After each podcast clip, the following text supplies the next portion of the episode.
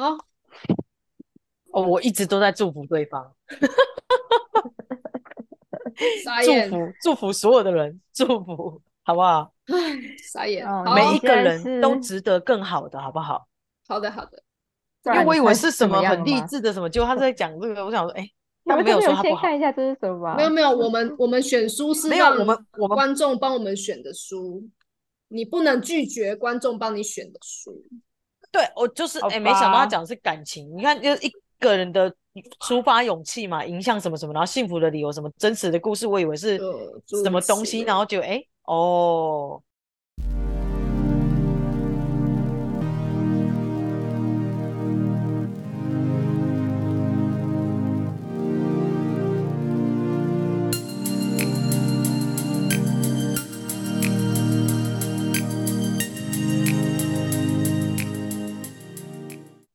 打猎那天，阿志当然又没跟他联络。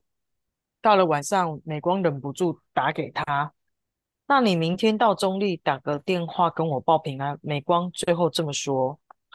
阿志预计明天下午出发，晚上会在中立爸妈家先休息一下，然后才会回到新竹他们住的地方。美光没有说，他知道阿志一定忙得忘记了，明天也是他的生日，第二天也许阿志晚一点真的会打来。总之，美光就是在晚上先打给他。你到中立了吗？美光问他。阿志回答：“嗯，刚到。旁感觉旁边还有女生在说话的声音。你在做什么？旁边是谁在说话？”美光问。他跟朋友在逛夜市。他回答：“女生。”美光问。他回答：“嗯。”你跟我不认识的女生去逛夜市，不用跟我说一声吗？等不到他电话的美光，语调忍不住提高了。我今晚不回去哦，我会在爸妈这里过夜。阿志说，感觉是不用想再多说了，随便你。他火大的挂电话。美光没有忍很久，他又马上打给阿志，想跟他说清楚，却发现阿志的手机关机了。他马上改打给阿志的妈妈。他后来觉得那是一个很蠢的决定，因为他对阿志妈妈装可怜了一下。他知道妈妈后来一定打给阿志，阿志一定会接妈妈的电话。我手机没电了。那两个女生是花莲部落的，因为高承载管制，搭我便车回来的。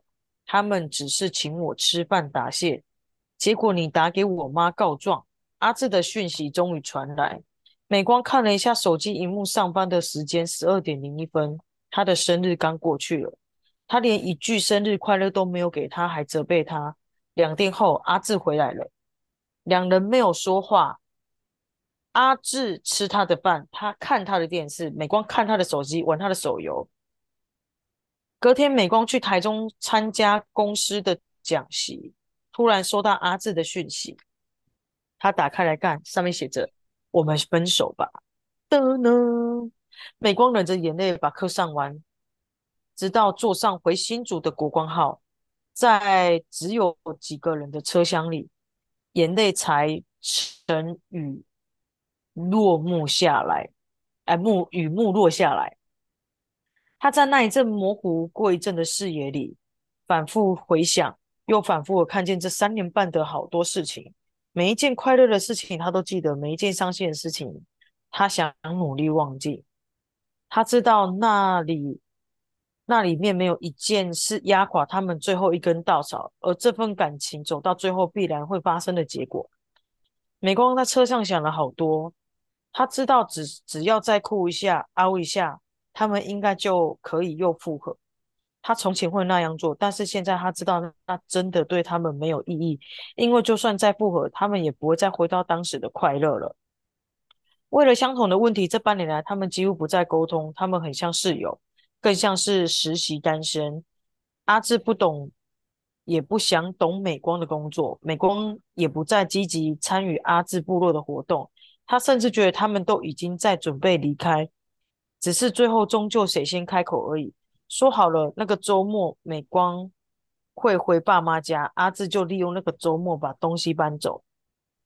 周日的深晚，明明心里已经有准备的美光。在转开门锁的时候，还是停顿了一下。一推开门，马上呼吸到房子里一阵，呃，房子里空了一块的气味。终于，他再也无法多走一步的蹲下大哭。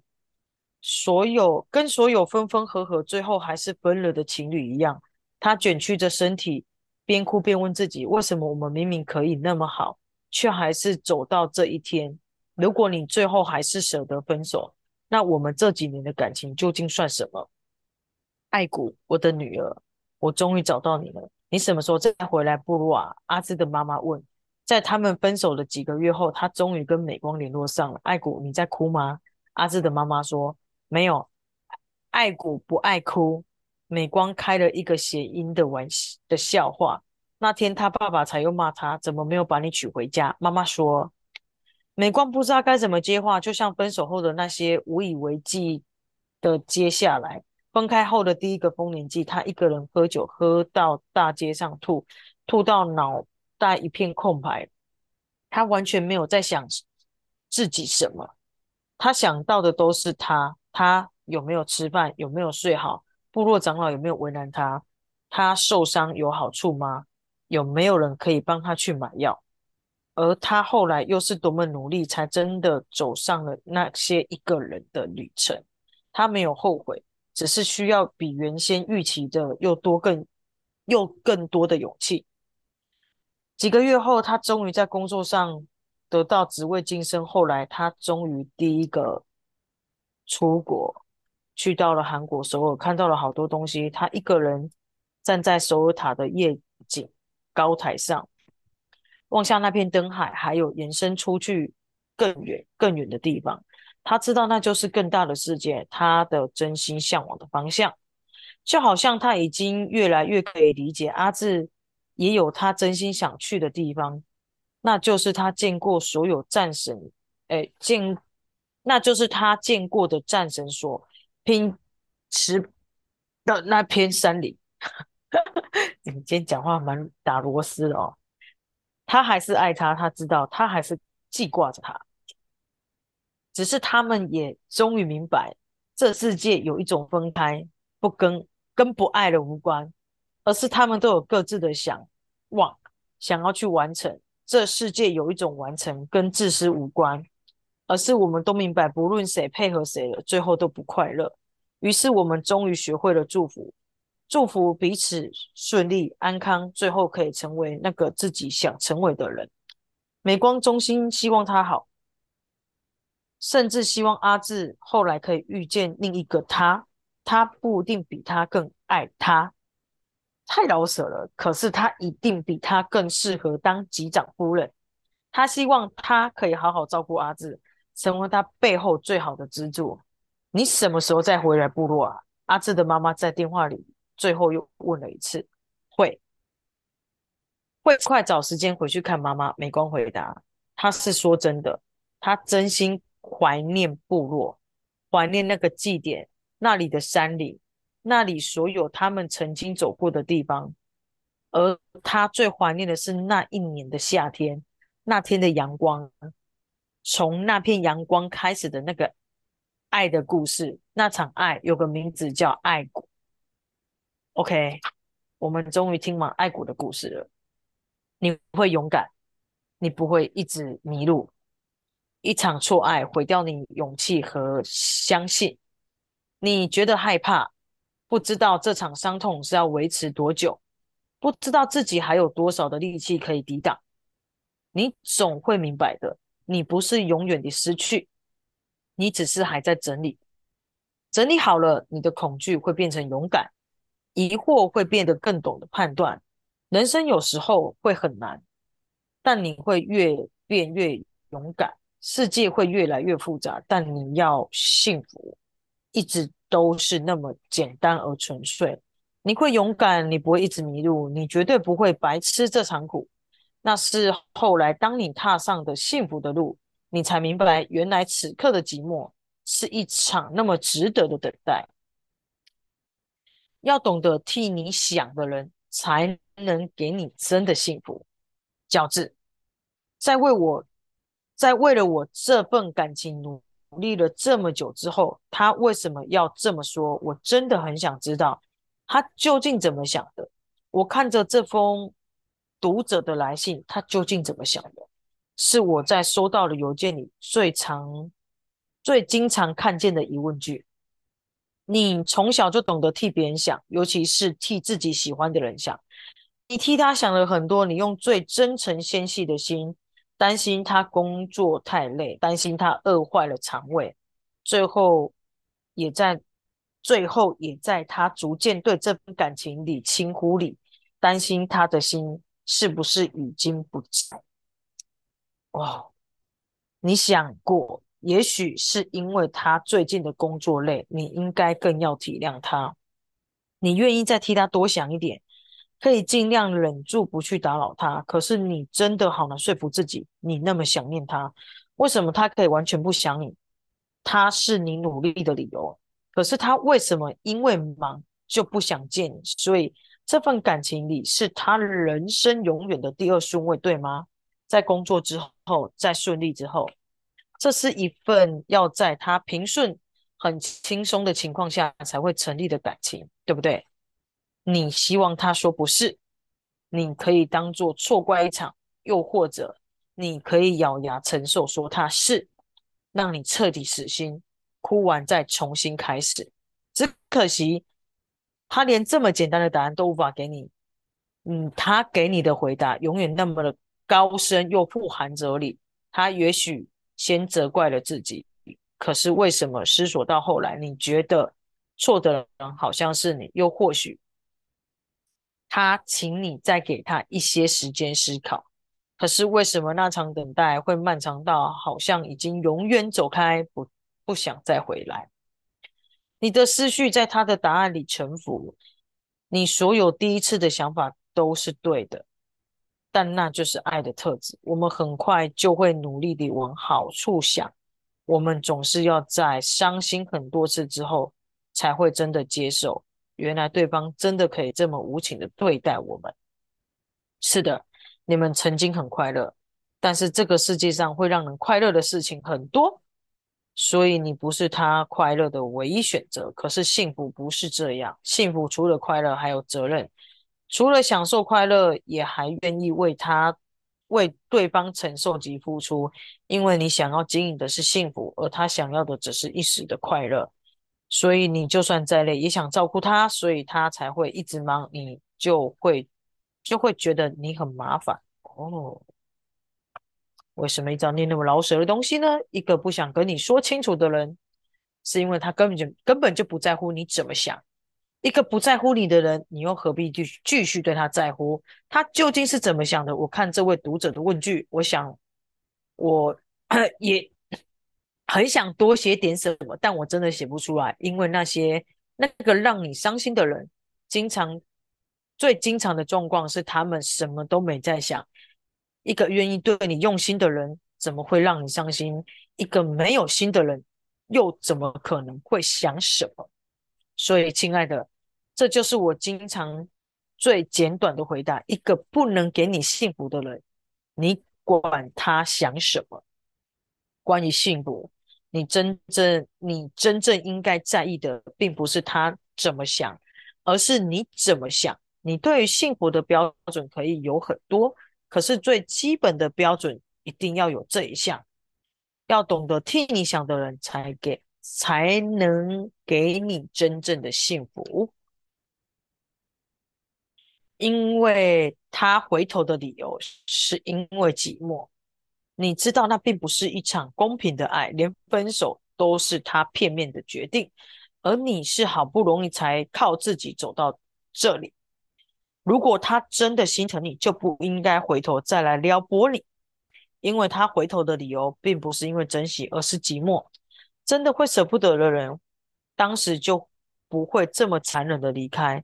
真的思考过的人，就不会后来假装什么都不曾发生。不是先提分手的人就可以有资格后悔，不是当时舍不得的人，后来就应该考虑再接受。从前不珍惜你的人，后来也不可能学会珍惜。你当时没有机会，可是这次你会让他明白，你绝对也可以对他说不。在离开时还想当好人的人，才是感情里最坏的人。那是你今生难忘的一刻。那是一个曾经跟你走得很近的人，突然对你提分手。对不起，当你一听到他这么说时，眼泪就溃堤了。他终于懂了你的这份感情你的努力和辛苦。可是你只要他懂就可以了，你没有要离开他。他们还有很多的可能可以一起努力。我知道你很用心，也知道你对感情的认真，是我不够好。他把自己贬得很低。那样的姿态让你心疼。接下来你必须很努力听，他才能真正才能真正懂得他想表达的意思。是的，他并没有因为你知道你很好就想要留下来，即便很好的你，最后都已经哭着挽留他，他还是要离开。我觉得我今天念的很像在念一个 rap 一样，非常的饶舌。我看完美光的故事之后呢，我就觉得，嗯。有时候啊，他在讲说他们故事是到最后的时候，只是谁先开口的问题。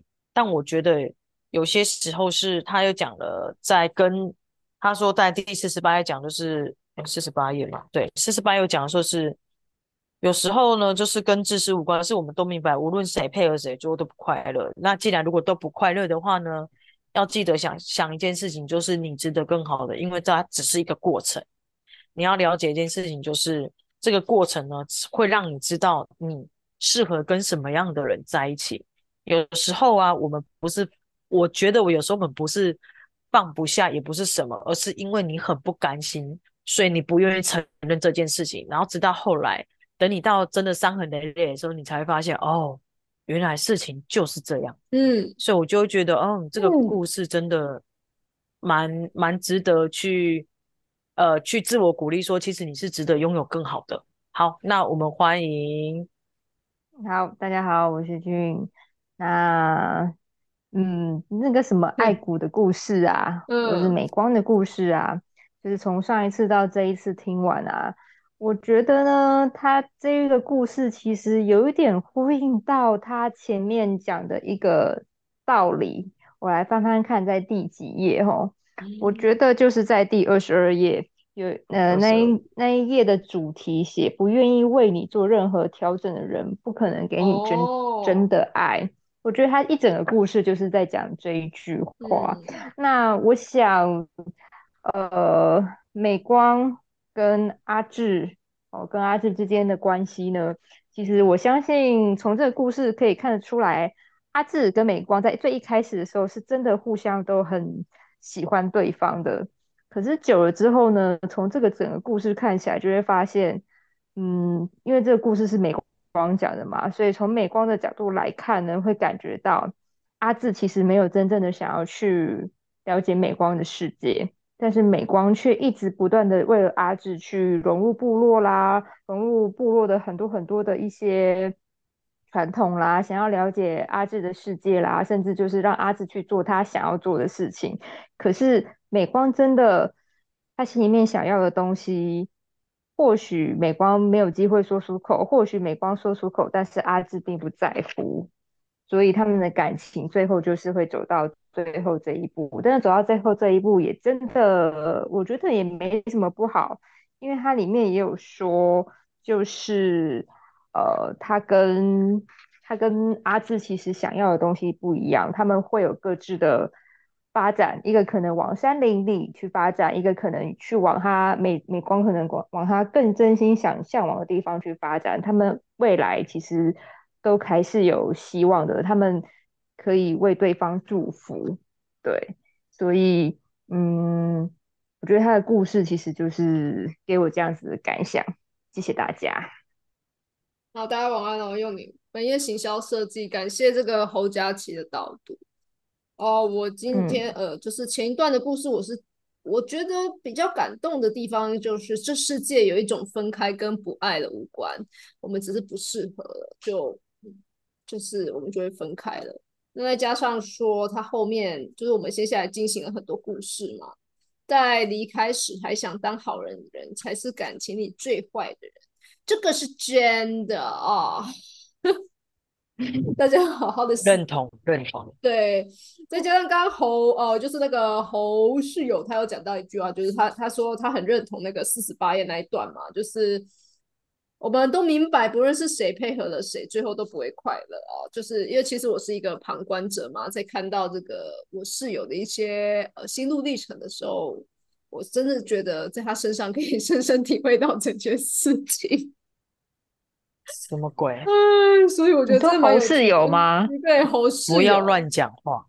他看了很多人的故事，他只是把它套用在我身上，也没事。没有没有，我就是他看着侯室友，这个是最深切的，真真切切。你是说无论谁配合谁都痛哪一个吗？嗯，对，就 那一个。你认识你，我们共同认识的也就只有那一个啊，到底。对，所以我觉得真的是很真真切切啊，所以我觉得很多时候好可怕，不是真的不是。